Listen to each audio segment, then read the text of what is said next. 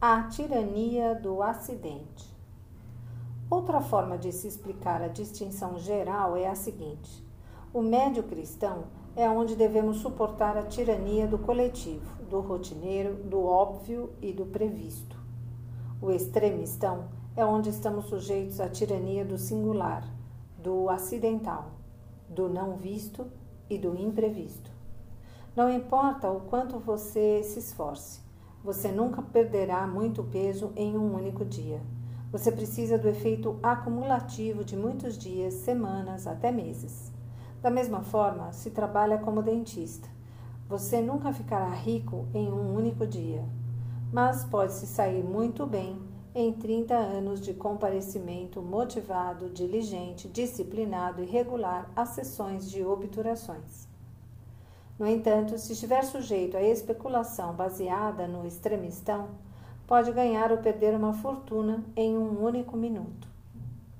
A tabela 1 resume as diferenças entre as duas dinâmicas, às quais irei me referir no resto do livro. Confundir a coluna da esquerda com a da direita pode levar a consequências terríveis ou extremamente sortudas. O esquema que mostra que o extremistão é onde reside a maior parte da ação do cisne negro é apenas uma aproximação grosseira. Por favor, não a platonifique, não simplifique além do necessário. O extremistão nem sempre implica cisnes negros. Alguns eventos podem ser raros e consequenciais, mas relativamente previsíveis, especialmente para quem está preparado para eles e possui as ferramentas para compreendê-los, em vez de escutar o que dizem os estatísticos, economistas e charlatões do tipo que usa a curva na forma de sino. Esses eventos são os quase cisnes negros. São relativamente tratáveis cientificamente ter conhecimento de suas incidências reduz a surpresa diante deles. São aqueles eventos raros, porém esperados. Chamam o caso especial de cisnes cinzentos, de aleatoriedade mandelbrotiana. Essa categoria engloba a aleatoriedade que produz fenômenos conhecidos comumente por termos como escalável, escala invariante, leis de potência, leis de Pareto-Zipf, lei de Iuli, processos de Pareto estável, lei Levi estável e leis fractais. E iremos deixá-los de lado por enquanto, já que serão abordados com certa profundidade na parte 3. Eles são escaláveis, segundo a lógica desse capítulo, mas você pode saber um pouco mais sobre como o são uma vez que compartilham muito com as leis da natureza. Você ainda pode experimentar cisnes negros graves no médio cristão, mas não facilmente.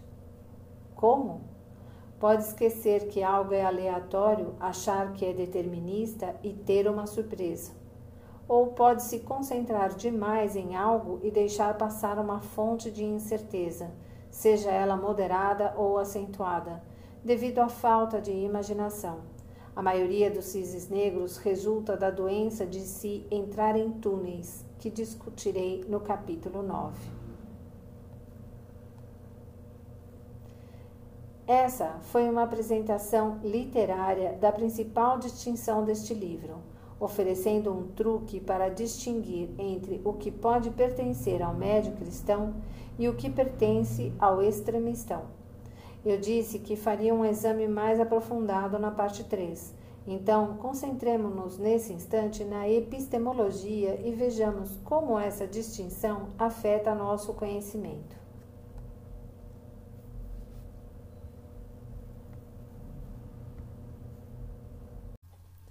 Capítulo 4 Mil e um dias ou Como não ser um trouxa.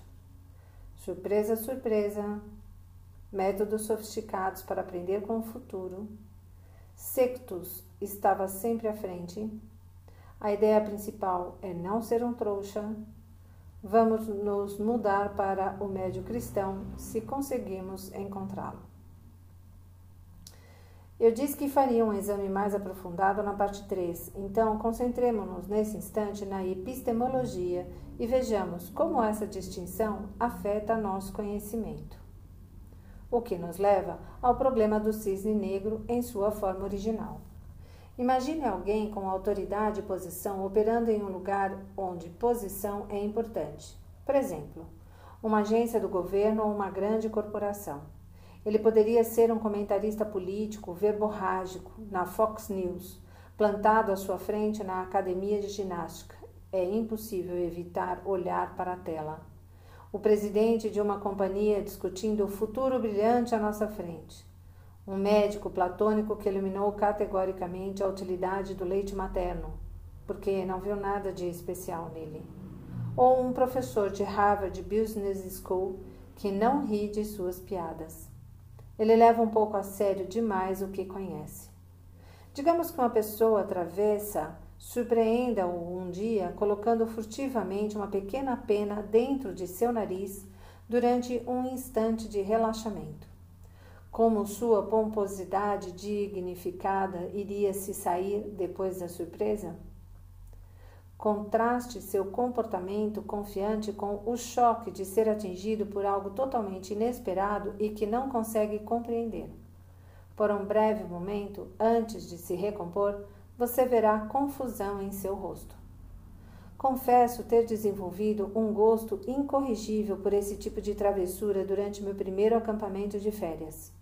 Introduzida na narina de um campista adormecido, uma pena induzia um pânico repentino. Passei parte da infância praticando variações da travessura. Em vez de uma pena fina, pode-se enrolar a ponta de um lenço de papel para torná-lo longo e fino. Pratiquei um pouco com meu irmão menor. Uma travessura igualmente efetiva seria colocar um cubo de gelo dentro da gola de uma pessoa quando ela menos estiver esperando, em um jantar oficial, por exemplo. Tive que parar com essas travessuras à medida que avançava na vida adulta, obviamente mas sou com frequência atingido involuntariamente por tal imagem quando estou completamente enfastiado com pessoas de negócios de aparência séria, de ternos escuros e mentes padronizadas, teorizando, explicando coisas ou falando sobre eventos aleatórios com muitos porquês na conversa. Concentro-me em um deles e imagino o cubo de gelo descendo por suas costas. Seria menos elegante, mas com certeza mais espetacular, se colocasse um camundongo vivo por dentro da gola, especialmente se a pessoa sentir cócegas e estiver usando gravata, o que bloquearia a rota de fuga do roedor. Travessuras podem ser condescendentes.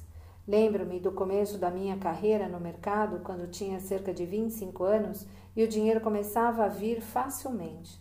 Eu pegava táxis e, se o motorista falasse um inglês básico e parecesse especialmente deprimido, eu dava a ele uma nota de 100 dólares como gorjeta, só para dar-lhe um pequeno susto e sentir prazer com a surpresa. Eu observava enquanto o motorista desdobrava a nota e olhava para ela com certo grau de consternação. Um milhão de dólares seria certamente melhor, mas estava além dos meus recursos. Era também um experimento hedonista simples Sentia-me bem por fazer o dia de alguém com a ninharia de 100 dólares. Enfim, deixei de fazer isso. Todos nos tornamos mesquinhos e calculistas quando nossa riqueza aumenta e começamos a levar dinheiro a sério. Não preciso de muita ajuda do destino para ter entretenimento em larga escala. A realidade oferece revisões forçadas de crenças em um ritmo muito acelerado. Muitas delas são bastante espetaculares. Na verdade, todo empreendimento da busca de conhecimento baseia-se em pegar a sabedoria convencional e crenças científicas aceitas e estilhaçá-las com novas provas contraintuitivas. Seja em escala microscópica, toda descoberta científica é uma tentativa de produzir um micro cisne negro, ou em grande escala, como com a relatividade de Poincaré e de Einstein. Os cientistas podem estar no ramo de rir dos predecessores, mas em virtude de uma rede de disposições mentais humanas, poucos percebem que alguém rirá de suas crenças no futuro, decepcionantemente próximo. Nesse caso, meus leitores e eu estamos rindo do estado presente do conhecimento social. Os figurões não pressentem a chegada da revisão inevitável do seu trabalho, o que significa que geralmente você pode acreditar que eles terão uma surpresa. Como aprender com o Peru? O superfilósofo Bertrand Russell apresenta uma variação especialmente tóxica do meu choque de surpresa em sua ilustração do que pessoas em seu ramo chamam de problema de indução ou problema de conhecimento indutivo, com letras minúsculas, devido à seriedade. Certamente o maior de todos os problemas na vida. Como é logicamente possível irmos de instâncias específicas até alcançarmos conclusões gerais? Como sabemos o que sabemos? Como sabemos que o que observamos a partir de certos objetos e eventos é suficiente para que tenhamos a capacidade de descobrir suas outras propriedades?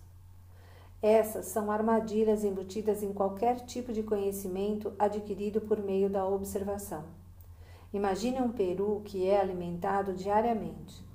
Cada refeição servida reforçará a crença do pássaro de que a regra geral da vida é ser alimentado diariamente por membros amigáveis da raça humana que zelam por seu melhor interesse, como diria um político. Na tarde da quarta-feira que antecede o dia de ação de graças, algo inesperado acontecerá ao Peru. Ele estará sujeito a uma revisão de suas crenças. O restante do capítulo delineará o problema do cisne negro em sua forma original. Como podemos saber o futuro, dado o conhecimento que temos no passado, ou, de maneira mais geral, como podemos descobrir propriedades do desconhecido infinito baseado no conhecido finito? Pense outra vez a respeito da alimentação do peru. O que um peru pode aprender sobre o que o aguarda amanhã a partir dos eventos de ontem? Muito. Talvez, mas com certeza um pouco menos do que acredita. E é justamente esse pouco menos que pode fazer toda a diferença. O problema do Peru pode ser generalizado para qualquer situação em que a mesma não a mesma mão que o alimenta possa ser a que torce seu pescoço. Considere o caso dos judeus alemães na década de 1930 cada vez mais integrados, ou a descrição no capítulo 1 de como a população do Líbano foi tranquilizada por uma sensação falsa de segurança com a aparência de amizade e tolerância mútua. Vamos dar mais um passo e levemos em conta o aspecto mais preocupante da indução: aprender de trás para frente. Considere que a experiência do Peru possa ter, em vez de valor algum, um valor negativo. Ele aprendeu a partir da observação, como todos somos aconselhados a fazer. Ei, afinal de contas, é isso que se acredita que seja o método científico.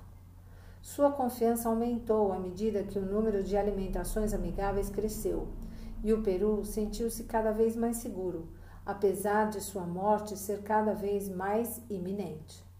Considere que a sensação de segurança tenha atingido o ponto máximo quando o risco estava no ponto mais alto. Mas o problema é ainda mais geral, pois atinge a natureza do próprio conhecimento empírico. Algo funcionou no passado, até. bem, até que inesperadamente não funcione mais. E o que aprendemos do passado revele-se, na melhor das hipóteses, como irrelevante ou falso e, na pior das hipóteses, perversamente enganador. A figura 1 demonstra o caso prototípico do problema da indução na forma que é encontrado na vida real. Você observa uma variável hipotética durante mil dias. Ela pode ser qualquer coisa, com poucas transformações moderadas: vendas de livros, pressão sanguínea, crimes, sua renda pessoal, alguma ação específica, os juros ou em, em um empréstimo ou a frequência dominical em uma igreja ortodoxa grega específica. Subsequentemente, você deriva, somente a partir de dados passados, algumas conclusões relativas às propriedades do padrão com projeções para os próximos mil dias, ou até cinco mil. No milésimo primeiro dia, bum! Acontece uma grande mudança para a qual o passado deixou-o completamente despreparado. Considere a surpresa da Primeira Guerra Mundial. Depois dos conflitos napoleônicos, o mundo experimentara um período de paz que levaria qualquer observador a acreditar no desaparecimento de conflitos gravemente destrutivos. Contudo, surpresa! A guerra revelou-se o conflito mais mortal na história da humanidade até então. Observe que depois do evento começa-se a prever a possibilidade de outros outliers acontecerem localmente, ou seja, no processo em que você acabou de ser surpreendido, mas não em outras situações. Depois da quebra da bolsa de 1987, metade dos operadores americanos preparava-se para outra quebra toda outubro.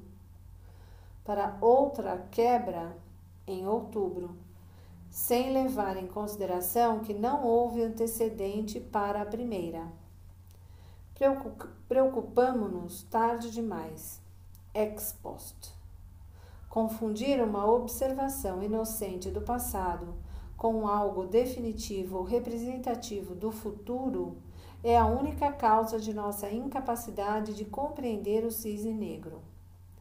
Para um diletante que faz citações, ou seja, um daqueles escritores e acadêmicos que enchem seus textos com frases de alguma autoridade morta, Pareceria que, como disse Hobbes, de antecedentes semelhantes fluem consequências semelhantes.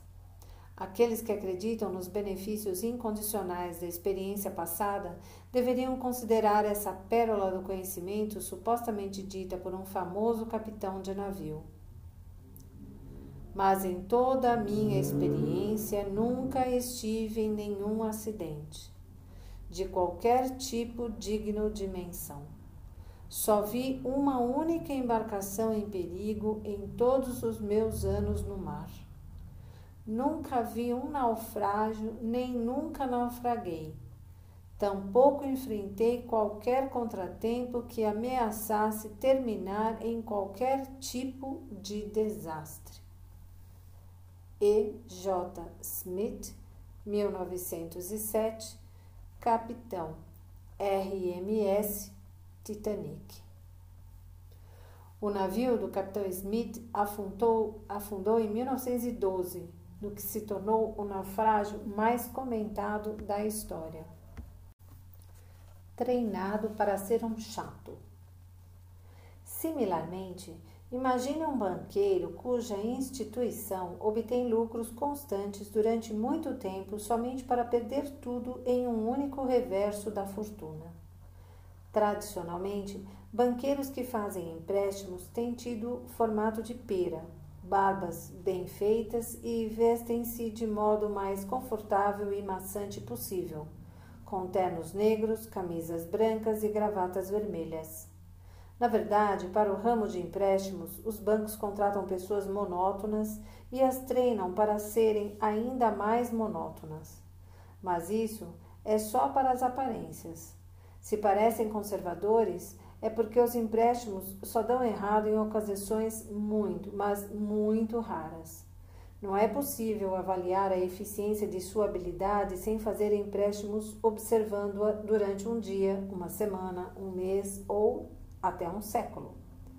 No verão de 1982, grandes bancos americanos perderam quase tudo que haviam ganhado no passado, cumulativamente quase tudo que faturaram na história bancária americana. Tudo. Eles vinham fazendo empréstimos para países da América do Sul e da América Central, que deixaram de pagar o que deviam, todos ao mesmo tempo. Um evento de natureza excepcional. Assim, foi necessário apenas um verão para que descobrissem que se tratava de um negócio de trouxas e que todos os rendimentos vinham de um jogo muito arriscado. Durante todo aquele tempo, os banqueiros levaram todos, especialmente a si próprios, a acreditar que eram conservadores. Eles não são conservadores, são apenas fenomenalmente habilidosos em se auto-enganar, varrendo para baixo do tapete a possibilidade de uma perda grande e devastadora. Na verdade, o revés repetiu-se uma década depois, com os grandes bancos, conscientes dos riscos, novamente com problemas financeiros, muitos à beira da bancarrota, depois do colapso do mercado imobiliário do começo da década de 1990, na qual a indústria de poupança e empréstimos, hoje falecida, precisou de uma cobertura financiada pelo contribuinte de mais de meio trilhão de dólares o Federal Reserve Bank protegeu-os à nossa custa.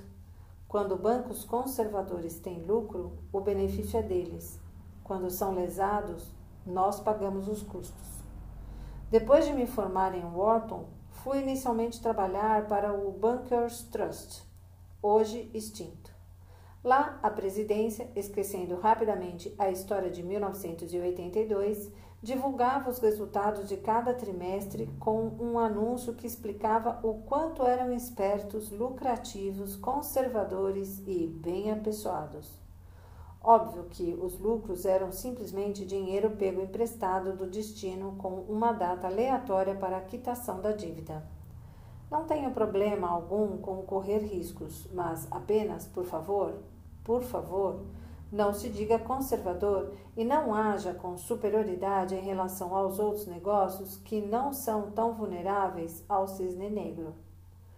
Outro evento recente foi a falência quase instantânea, em 1998, de uma companhia de investimentos financeiros, fundos de investimento financeiro, chamada Long Term Capital Management, LTCM que usava os métodos e conhecimento de riscos de dois economistas Nobel, que eram chamados de gênios, mas na verdade estavam usando matemática fajuta baseada na curva na forma de sino, enquanto conseguiam convencer a si mesmos que o que faziam era uma grande ciência e que, com isso, transformaram todo o establishment financeiro em trouxas. Uma das maiores perdas em ações da história aconteceu quase em um piscar de olhos, sem nenhum aviso. Mas, muito mais sobre isso no capítulo 17. O cisne negro está relacionado ao conhecimento. Do ponto de vista do Peru, para não ser alimentado pelo milésimo primeiro dia, é um cisne negro do ponto de vista do Peru, não ser alimentado no milésimo primeiro dia é um cisne negro. Para o açougueiro, não, já que a ocorrência não é inesperada. Assim, pode-se ver que o cisne negro é um problema dos trouxas. Em outras palavras, ele ocorre relativamente às suas expectativas. Você percebe que pode eliminar um cisne negro através da ciência, se for capaz, ou por manter a cabeça aberta. É claro que, com o pessoal da LTCM, você pode criar cisnes negros com ciência, fazendo com que as pessoas acreditem que o cisne, cisne negro não pode acontecer. E é aí que a ciência transforma cidadãos normais em trouxas. Observe que tais eventos não precisam ser surpresas instantâneas. Algumas das rupturas históricas que cito no capítulo 1 duraram algumas décadas, como, por exemplo, o computador, que teve efeitos importantes na sociedade sem que a sua invasão em nossas vidas fosse perceptível no dia a dia. Alguns cisnes negros podem vir do acúmulo lento de mudanças incrementais na mesma direção, como com livros que vendem grandes quantidades ao longo dos anos, nunca despontando na listagem de mais vendidos, ou de tecnologias que entram em nossas vidas de maneira lenta e eficaz. Da mesma forma, o aumento do valor das ações da Nasdaq no final da década de 1990 levou alguns anos para acontecer, mas pareceria mais acentuado se fosse inserido em uma linha histórica mais longa. As coisas deveriam ser vistas em uma escala de tempo relativa e não absoluta. Terremotos duram minutos. O 11 de setembro durou horas. mas mudanças históricas e implementações tecnológicas são cisnes negros que podem durar décadas. De modo geral, cisnes negros positivos levam tempo para apresentar seus efeitos, enquanto os negativos acontecem muito rapidamente. É muito mais fácil e muito mais rápido destruir que construir. Durante a guerra libanesa, a casa de meus pais em Amion e a casa do meu avô em uma vila próxima foram destruídas em poucas horas, dinamitadas por inimigos de meu avô que controlavam a área. Foi necessário sete mil vezes mais tempo, dois anos, para reconstruí-las. Essa assimetria em escalas temporais explica a dificuldade de se reverter o tempo. Uma breve história do problema do cisne negro. O problema do Peru, também conhecido como o problema da indução, é muito antigo, mas por algum motivo é provavelmente chamado de problema de Hume, por ser o professor local de filosofia. As pessoas imaginam que nós, céticos e empiristas, somos morosos, paranoicos e torturados em nossas vidas privadas, o que pode ser o oposto exato do que é relatado pela história, e por minha experiência pessoal. Como muitos dos céticos com quem convivo, Hume era um bom vivan jovial, ansioso por fama literária, por frequentar salões e por conversas agradáveis. Sua vida não foi isenta de anedotas. Certa vez, caiu em um pântano próximo à casa que estava construindo em Edimburgo. Devido à reputação de ateu entre os locais, uma mulher recusou-se a ajudá-lo a sair do pântano até que recitasse o Pai Nosso e o Credo Apostólico, o que, sendo de natureza prática, ele fez mas não antes de discutir com ela se os cristãos seriam ou não obrigados a ajudar os inimigos. Rumi era um pouco atraente. Ele ostentava aquele olhar preocupado do acadêmico pensativo que muito comumente transmite uma impressão de imbecilidade para quem não tem discernimento, escreveu um biógrafo. Estranhamente, em seu tempo, Home não era principalmente conhecido pelos trabalhos que geraram sua reputação atual. Tornou-se rico e famoso escrevendo uma história da Inglaterra que foi um sucesso de vendas. Ironicamente, quando Hume estava vivo, seus trabalhos filosóficos, os quais hoje ligamos sua fama, saíram natimortos da gráfica, enquanto as obras pelas quais era famoso em seu tempo são agora mais difíceis de se encontrar. Hume escrevia com tal clareza que envergonha quase todos os pensadores atuais e certamente também todo o currículo alemão de pós-graduação. Diferentemente de Kant, Fichte, Schopenhauer e Hegel, Hume é o tipo de pensador que, às vezes, é lido pela pessoa que cita sua obra. Ouço com frequência o problema de Hume, citado em ligação ao problema da indução mas o problema é antigo, mais antigo do que o interessante escocês. Talvez tão antigo quanto a própria filosofia. Talvez tão antigo quanto conversas em plantações de olivas. Retornaremos ao passado, pois ele foi formulado com a mesma precisão pelos antigos. Sextus, o, infelizmente, empírico. Escritor violentamente antiacadêmico e ativista antidogma, Sextus Empíricos, atuou cerca de um milênio e meio antes de Rumi e formulou o problema do Peru com grande precisão. Sabemos muito pouco sobre ele. Não sabemos se era filósofo ou mais um copista de textos filosóficos de autores que hoje para nós são obscuros. Presumimos que tenha vivido em Alexandria, no segundo século de nossa era. Pertenceu a uma escola de medicina chamada empírica, já que os praticantes duvidavam de teorias e da causalidade e confiavam em experiências passadas como orientações nos tratamentos, mas sem depositar confiança demais nelas. Além disso, não confiavam que a anatomia revelasse funções tão obviamente. Disse que o proponente mais famoso da escola empírica, Menadoto de Nicomédia, que fundiu o empirismo e ceticismo filosófico, manteve a medicina numa uma forma de arte, não uma ciência, e isolou a prática dos problemas da ciência dogmática. A prática da medicina explica a adição de empíricos, o empírico, ao nome de Sextus. Sextus representou e colocou no papel as ideias da escola dos céticos pirrônicos, que buscavam alguma forma de terapia intelectual resultante da suspensão de crença. Você está diante da possibilidade de um evento adverso? Não se preocupe. Quem sabe ele pode acabar sendo bom para você. Duvidar das consequências de um resultado permitirá que você permaneça imperturbável. Os céticos pirrônicos eram cidadãos dóceis que seguiam costumes e tradições sempre que possível, mas ensinaram a si próprios a duvidar sistematicamente de tudo, obtendo com isso certo grau de serenidade. Mas, apesar dos hábitos conservadores, eram raivosos na luta contra o dogma.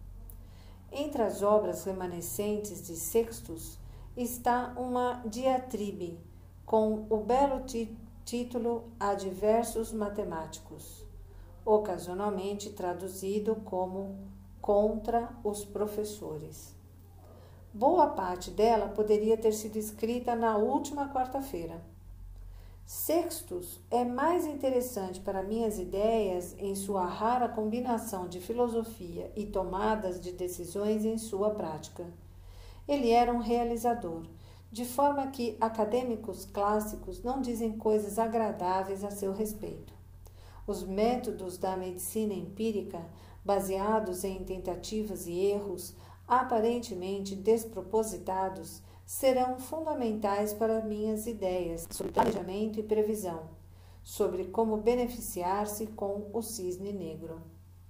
Em 1998, quando me tornei independente, batizei meu laboratório de pesquisas e empresa de negociação de ações de empírica.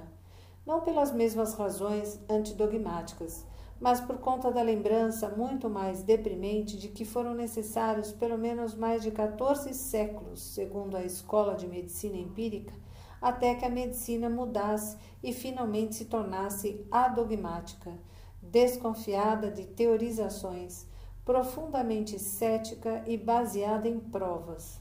A lição?